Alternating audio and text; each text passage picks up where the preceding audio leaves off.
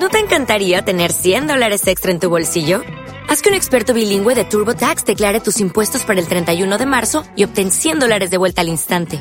Porque no importa cuáles hayan sido tus logros del año pasado, TurboTax hace que cuenten. Obtén 100 dólares de vuelta y tus impuestos con 100% de precisión. Solo con Intuit TurboTax. Debes declarar para el 31 de marzo. Crédito solo aplicable al costo de la presentación federal con TurboTax Full Service. Oferta sujeta a cambios o cancelación en cualquier momento.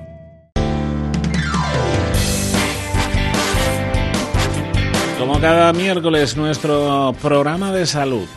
Cada miércoles a partir de las 12 y 35 del mediodía en Cope Pozo Blanco cuidamos de tu salud. En el 91.2 en nuestro espacio, en nuestro programa Prevenir en Salud. Los mejores consejos para llevar buenos hábitos los encuentras en Prevenir en Salud. Y que prevenirlo con hábitos sanos, tanto físicos. Los antibióticos solamente para las infecciones bacterianas, nunca víricas. Preguntar a una persona que tiene una enfermedad. Cada miércoles a partir de las 12 y 35 del mediodía en Cope cuidamos de ti. La mañana en COPE en el 91.2 hoy con la presencia de Rafael Muñoz Dueña. Rafa, muy buenas. Hola. Bueno, pues hoy el programa es eh, las personas emocionalmente hábiles, ¿no? Digo. La salud mental, que es fundamental, ¿no? Pues sí, porque tanto porque nos hace ser más o menos felices como porque repercute en nuestra salud física, al igual que viceversa, ¿no? La salud física pues repercute también en nuestra salud mental. Van de un... Van de la mano, ¿no? Van, de la mano.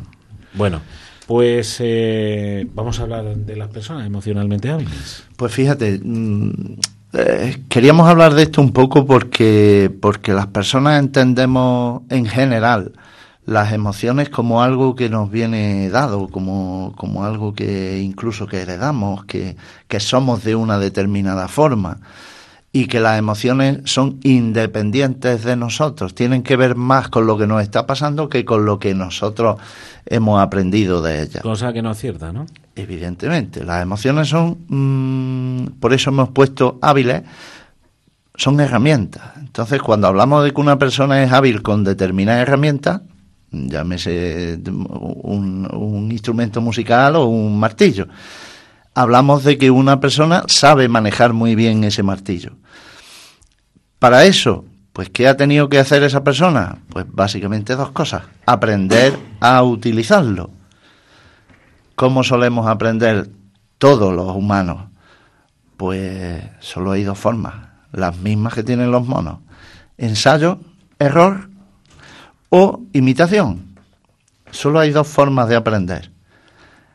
Una es viendo a otros que son habilidosos hacerlo bien y la otra es mm, probando nosotros, probando, fallando y acertando.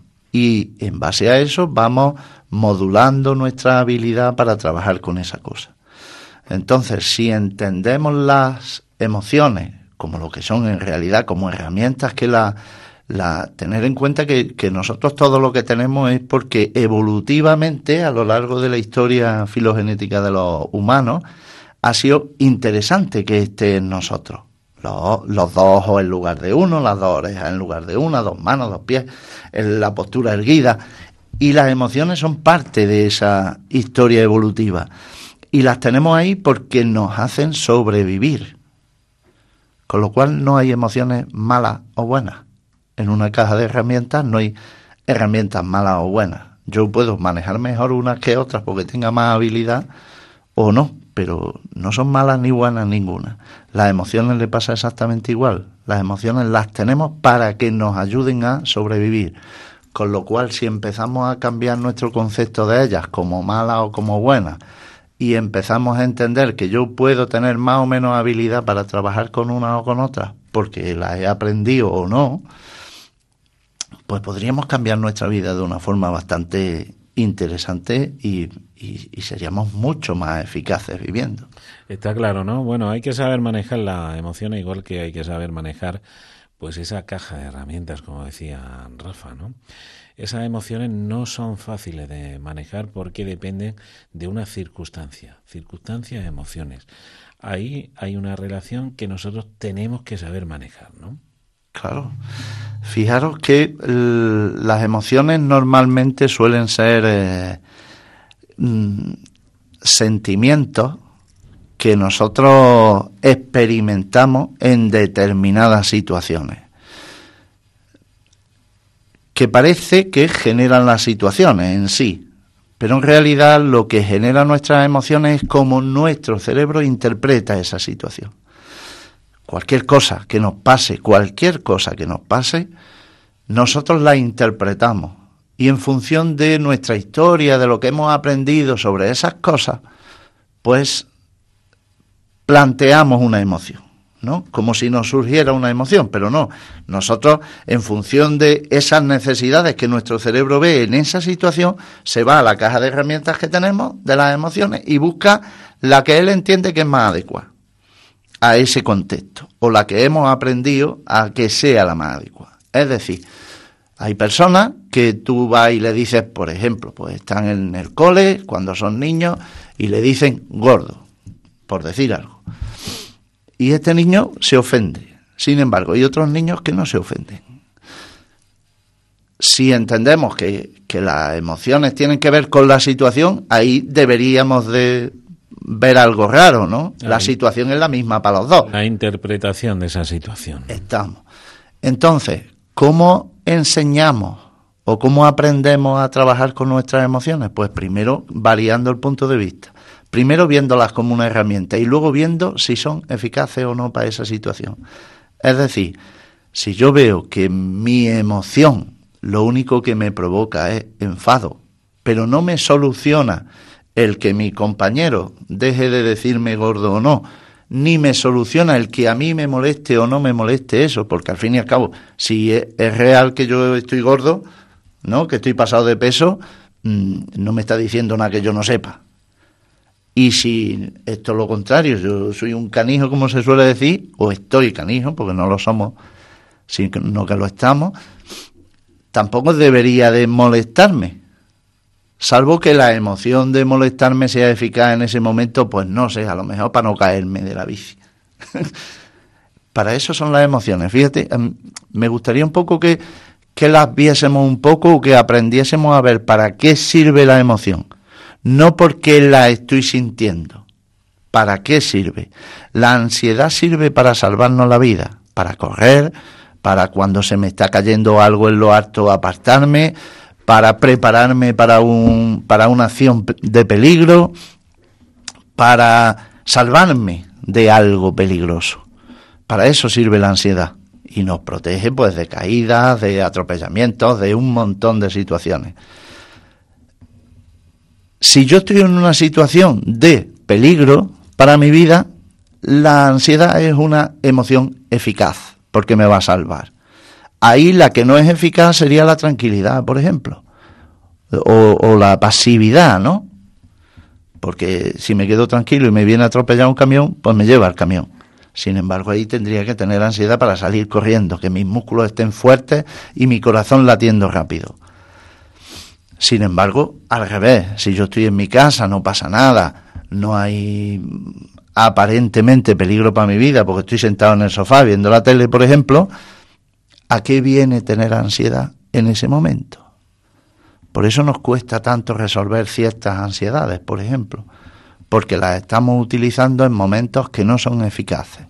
Si el objetivo de la ansiedad es salir corriendo, es mover los músculos, en definitiva, si yo estoy sentado en mi sillón y estoy diciéndole a mi cuerpo que se ponga ansioso y no me muevo, esa ansiedad se vuelve perjudicial porque no es eficaz. Ahí tendría que hacer lo contrario. Lo que sí está claro es que las emociones forman parte de nuestra vida diaria, ¿no? Y, y saber emocionar es saber también enseñar y dar algo. Saber emocionarse es también saber vivir. Claro. Pues sí, porque mira, el profesor que sabe enseñar, sabe enseñar porque sabe emocionar. Sin duda. El psicólogo que sabe motivar, sabe motivar porque sabe emocionar. Sin duda. El periodista que sabe hacer periodismo, sabe hacer periodismo porque también sabe emocionar a su oyente. Claro. El entrenador de fútbol que sabe transmitir a su grupo es porque sabe emocionar. Entonces dice, en las emociones está todo. bueno, pues esta es una parte importante de nuestra vida porque somos emoción, ¿no? Claro, es lo que nos mueve, lo que nos recompensa, lo que hace que nos sintamos felices en un momento dado, lo que hace que nos levantemos para la mañana para, para, para trabajar, para ganar un partido, como tú dices. El músico que sabe emocionar, el que conecta con el público, se dice, ¿no? O el periodista o el de la tele. Por eso se buscan las emociones. Lo que pasa es que, claro, si el músico, imagínate, o el entrenador, en lugar de emocionar mm, eficazmente a sus pupilos con una emoción de, de poder, de confianza, de autoestima, los manda al campo con una emoción de derrota, pues esa emoción está claro, todos tenemos muy claro que no va a ser eficaz en ese campo, ¿no? Que lo más probable es que les cueste ganar bastante, ¿no? Entonces, por eso tenemos que aprender a poner la emoción eficaz correcta, digamos, o adecuada en cada momento de nuestra vida. Y buscarla. Para eso se aprende. Por eso los padres, cuando los, nuestros niños son pequeños, tenemos una importante labor. Los maestros, los, todas las personas que comunicamos, al fin y al cabo, tenemos una importante labor en mostrar y demostrar qué emoción es la eficaz en cada momento. Que hay que encontrarla, hay que buscarla y hay que saber también transmitirla. Hay que mirar en esa caja de herramientas, no simplemente sentir, no, mirar, porque a lo mejor lo que siento me está queriendo decir otra cosa. Mirar e, interpretar también, porque eso es muy importante, ¿no? Hay mucha gente, todos sentimos, ¿no? Pero también hay que interpretar esos sentimientos a la hora de decirlos, a la hora de escribirlos, a la hora de expresarlos y no siempre es fácil, ¿no? Porque hay un miedo intenso, muy intenso en la gente, de que esas emociones cuando las transmite, eh, la gente pueda decir, uy, qué blandengue es este, ¿no? Como tengamos ese miedo es que no sabemos transmitir. Claro, obviamente. las emociones parece que hay unas emociones que hemos pintado de, tono oscuro, negativos, y nos lo hemos acabado creyendo, y otras más positivas.